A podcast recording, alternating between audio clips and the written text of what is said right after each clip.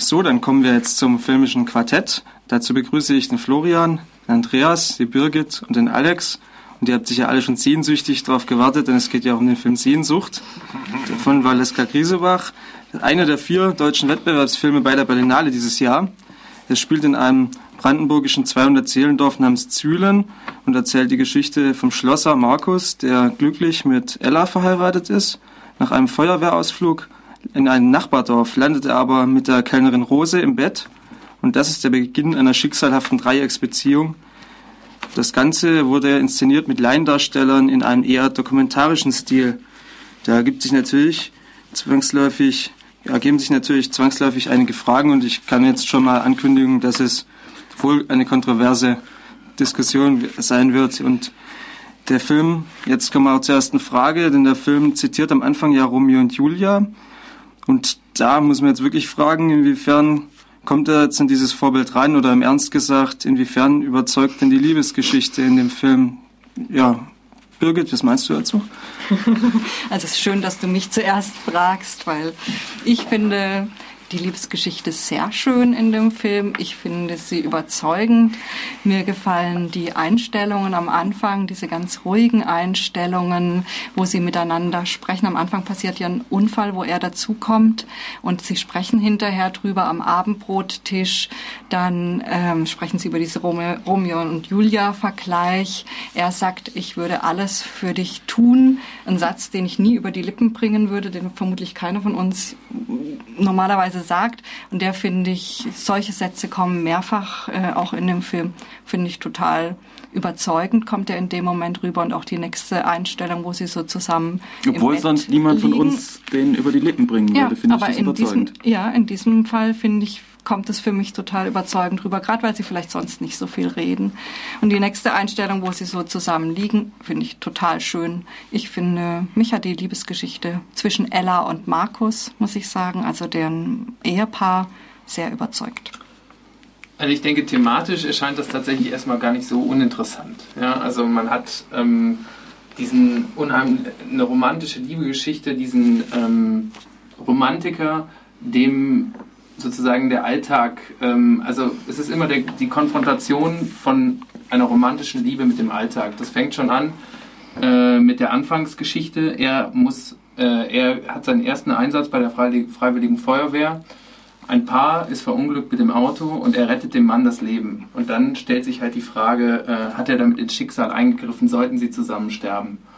Und das ist ja ein Thema, was sich dann auch dadurch äh, durch den Film zieht. Das ist sozusagen der Alltag äh, der Liebe in den Weg stellt, dass sozusagen die Möglichkeiten, die hinter, hinter einer Liebesgeschichte, äh, hinter, hinter einer Liebesgeschichte, die realisiert ist, stehen, ähm, sozusagen dann nach und nach in den Vordergrund rücken. Und das ist ja auch ein, ja, ein traditioneller Topos.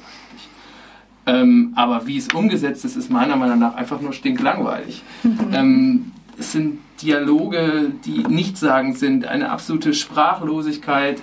Ähm, und für mich wirkt es halt eben nicht authentisch, sondern im Gegenteil, es hat irgendwie für mich den Anschein, man muss hier irgendwie den Arthouse-Flair äh, aufrechterhalten und der kommt irgendwie dann, wird da gezwungen, äh, wird einem aufgezwungen in einer Art und Weise, die es, es, gibt halt Leute, die mehr reden und Leute, die weniger reden und die gehören zu den Leuten, die weniger reden, finde ich. Das ist richtig, aber das hat Frage, nichts mit Sprachlosigkeit zu tun. Das ist richtig, aber die Frage von Florian will ich doch gern mal an die Runde zurückgeben. Also passen denn jetzt die dokumentarischen Elemente und die melodramatischen Elemente in dem Film, die immer ineinander greifen, zusammen? Alex, was meinst du?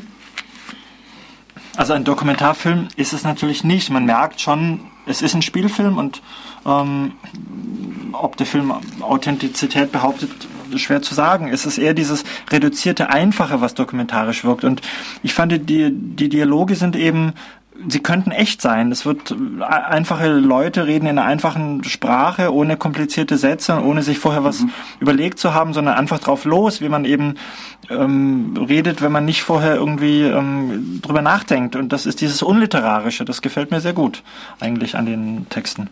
Man muss Entschuldigung, dazu sagen, dass äh, die Valeska Griesebach ja eben mit Laiendarstellern und Darstellerinnen gearbeitet hat und die haben nicht nach Skript gesprochen, sondern tatsächlich äh, aus der Situation heraus, also ah, ja. äh, das entwickelt. Also sie wollte nicht, dass die Sätze auswendig gelernt klingen. Ja, das tun sie auch, finde ich, gar nicht. Also ich äh, hatte wirklich das Gefühl, man ist ja auf dem Land und hört einfach Leuten zu, die reden. Das ist ein dokumentarischer Eindruck, der natürlich nicht stimmt, weil es ein Spielfilm mit einer Story ist. Aber für mich war, war das ähm, sehr interessant und ähm, passend genau dieses Puristische ist es, was mich irgendwie ein bisschen, also das soll man mögen, ja, und das ist genau das, was irgendwie dieses, äh, meiner Meinung nach, dieses Arthouse-Gefühl rüberbringt. Und ich muss ganz ehrlich zugeben, ich weiß eine gewisse Eloquenz in, in, in Filmen doch zu schätzen. Also äh, wenn sich auch, wenn Dialoge auch was rüberbringen, also dann. Gut, es sind ja nicht nur die Dialoge, es sind ja auch die Bilder. Ja, eben wie du vorher schon gesagt hast, es wird einfach in dem Film nicht viel gesprochen und mhm. es hat auch sehr schöne Bilder, finde ich, die auch so einen dokumentarischen Touch haben. Er schmiedet ein Schloss, er, er probiert den Schlüssel aus, hinterher schließt er den, äh, von seiner Schlosserei die Tür mit eben einem solchen Schlüssel zu. Alles unheimlich langsam und so. Und ich finde, für mich hat es wirklich eine, eine Alltagsatmosphäre. Ich würde nicht sagen dokumentarisch, aber schon sehr realistisch. Also was mir an den Film oder diese Verbindung, was ihr jetzt dokumentarisch nennt, es ist kein Dokumentarfilm und die Valeska Griesebach hatte eigentlich auch nicht äh, das als Masche gedacht, dass sie jetzt äh, unbedingt mit Laiendarstellerinnen arbeiten wollte. Sie hatte auch zeitweise geplant, das mit richtigen Schauspielern zu machen. Was ich großartig finde, man sieht unheimlich viel in diesen langen Einstellungen über die Lebensumstände von den Leuten. Was ich finde, das ist recht selten im Kino. Äh, und was man nicht sieht, ist, was eigentlich in den Leuten innen drin vorgeht. Gerade in dem Mann, der eben so wenig redet. Und was ich faszinierend finde, dass für mich trotzdem, obwohl es äh, vom, ja, äh, obwohl man nicht kapiert, was, was treibt die Leute eigentlich an, es unheimlich intensiv wirkt. Also es hat für mich als, als Melo, als melodramatisches, äh, als, als Melo hat es funktioniert. Und das Faszinierende ist gerade eben, man sieht unheimlich viel von diesen Lebensumständen, von diesem Dorf, das ja auch irgendwie so zwischen der DDR und der, die, die Bundesrepublik ist da ja auch noch nicht richtig angekommen in diesem brandenburgischen Dorf, spielt und, und er baut eben Hasenstelle zusammen und die Episode mit dem Schlüssel, das sowas macht auch diesen langsamen Rhythmus Obwohl aus. Obwohl ich auch für nicht unbedingt finde, dass man viel von dem Dorf sieht. Also man sieht, ähm, ich finde schon eher ein Klischee-Bilder von diesem Dorf. Ich glaube auch nicht, dass sie den Anspruch hat, aber ich würde mhm. sagen, in jedem, sei es in der brandenburgischen Provinz oder in irgendeiner anderen Provinz, in so einem Dorf, da ist meistens, da geht's ziemlich ab äh, hinter den Kulissen und das siehst du da gar nicht. Äh, du siehst eigentlich eher so ein bisschen pittoreske Tristesse, aber keine, keine, also ein wirkliches Leben siehst du nicht, finde ich. Tristesse ist das richtige Wort, ja. Tristesse, Die dich ergriffen hat im Kino, oder? Und ich finde auch, man erfährt überhaupt nichts darum, dass er über die Leute und über das, man sieht zwischendurch, wie er da irgendwie rumhämmert und irgendwelche Ställe baut, durchaus, aber was der Sinn dahinter und was wir dadurch über ihn erfahren, das hat sich mir nicht erschlossen. Ähm, genauso auch die Bilder, die jetzt hier so als schön angepriesen werden, für mich absolut langweilig, belanglos, ähm, haben mich in keinster Weise äh, irgendwie berührt. Also aus der Diskussion ergibt sich für mich gerade die Frage, wie sind denn die Figuren jetzt dann durch die Laiendarsteller dargestellt? Also wir hatten ja einiges, dass sie, dass sie eher verschlossen sind. Äh, ja, wie sieht die Darstellung aus? Also man, wenn man nicht wüsste, dass es Laiendarsteller sind, jetzt dieses, diese drei, also der Mann und die beiden Frauen, äh, dann wird man es nicht glauben. Also ich finde, die spielen wirklich großartig. Eine, man muss einfach diese schauspielerische Leistung loben. Ich war mir bei der einen Darstellerin auch nicht sicher, ob ich sie nicht aus anderen Filmen kenne. Ich kannte die auch. Die Aber es ist wirklich, es ist die Kellnerin, die ja. Kellnerin hat ihren genau. ersten Film gemacht. Also das ist wirklich, sie, sie erinnert an eine andere Schauspielerin, ich weiß nicht genau an welche, aber es sind alles alle drei äh, okay. haben eigentlich ihren ersten Film gemacht. Der Andreas Müller hatte davor schon mal in einem anderen mitgewirkt. Mhm. Aber äh, die wurden alle im Rahmen dieses Films gecastet, quasi von der Straße weg. Und die Leistung ist wirklich großartig, finde ich. Ich selbst hatte auch den Eindruck äh, bei dem Film, ja, äh, sowas eigentlich in der Form noch nicht unbedingt gesehen zu haben. Fallen euch irgendwelche vergleichbaren Filme ein? Also für mich war das auch neu. Äh, dieses quälend langsame, dieses Ziehen, dieses Reduzierte, dieses wenig Sprechen, was aber so viel Luft und Raum gibt für anderes. Ich war ähm, ich hatte das Gefühl, der Film quält einen so ein bisschen mit Absicht und ähm, ich habe es ihm auch zugestanden, weil in diesen ruhigen Passagen habe ich gemerkt, wie mein Kopf rattert. Mir sind so viele, äh, vieles war so archetypisch, mir ist so viel eingefallen, äh, wie die zwei sich angucken, schweigen, wie er, der so ein bisschen schüchtern ist, nicht weiß, was er reden soll. In diesen langsamen Momenten hat mein Kopf gearbeitet und ich wurde an so viel alte Liebesgeschichten und Stimmungen und Gefühle erinnert und ich glaube, das war auch die Idee. Der Film löst bei dem Zuschauer, gerade weil so wenig passiert, sehr viel aus und man mhm. hat so ein bisschen diese eigenen Bilder im Kopf und die haben mich so beschäftigt und ich war dem Film sehr dankbar dafür, das ausgelöst zu haben. Also das fand ich eine tolle Strategie. Muss ich mir ja keinen Film anschauen, um mich äh, an meine Vergangenheit zu erinnern.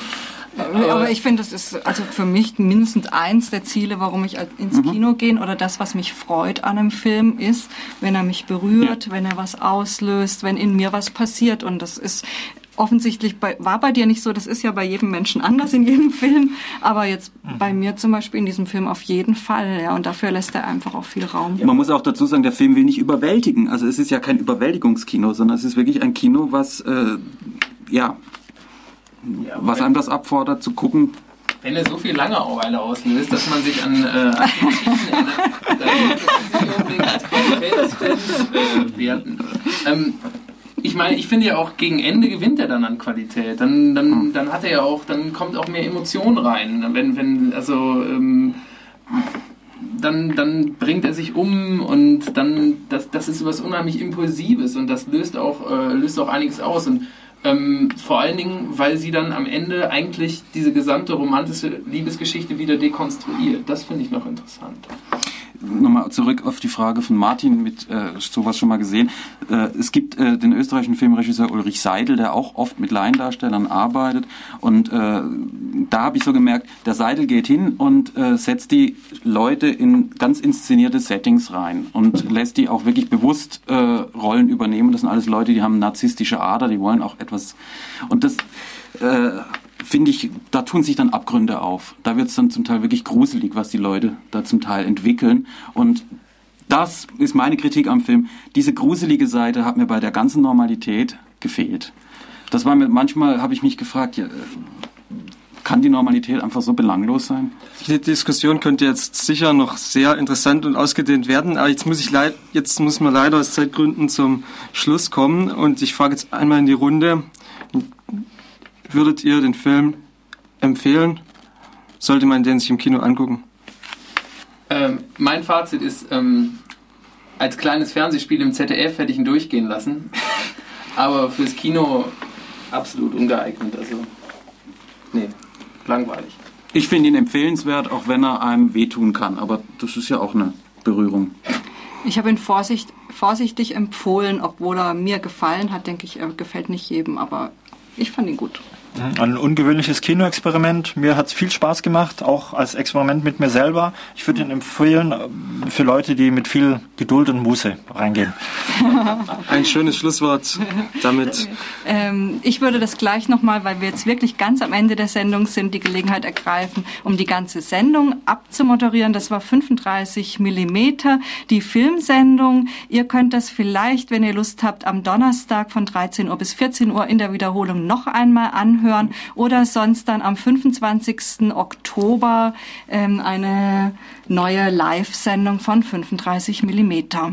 Und ich muss dann doch noch ähm, zum Schluss was sagen, denn äh, Sehnsucht läuft im Kandelhof Samstag bis Dienstag um 17 Uhr. Dankeschön.